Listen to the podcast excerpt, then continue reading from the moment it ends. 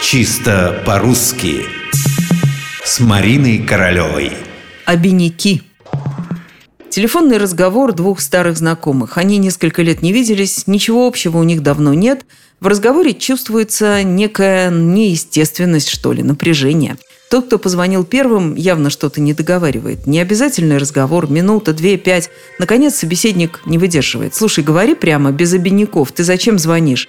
«Без каких таких обиняков?» – спрашивает инициатор разговора.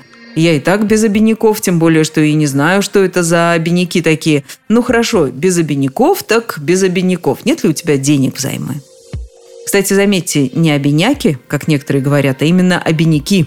Само по себе это слово давно уже не существует, оно устарело, и сейчас мы употребляем его в одном единственном сочетании – без обиняков, что означает без намеков, без недомолвок, без уверток.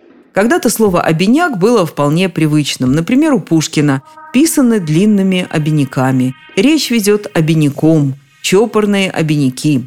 В толковом словаре Дали обнаруживаются великолепные поговорки со словом «обиняк». «Не говори обиняком, говори прямиком». «Тонок обиняк да сквозит». Более того, был даже глагол «обинячить», то есть говорить намеками – Можете представить, как вам сейчас говорят, что это ты обинячишь? Вот и я не могу.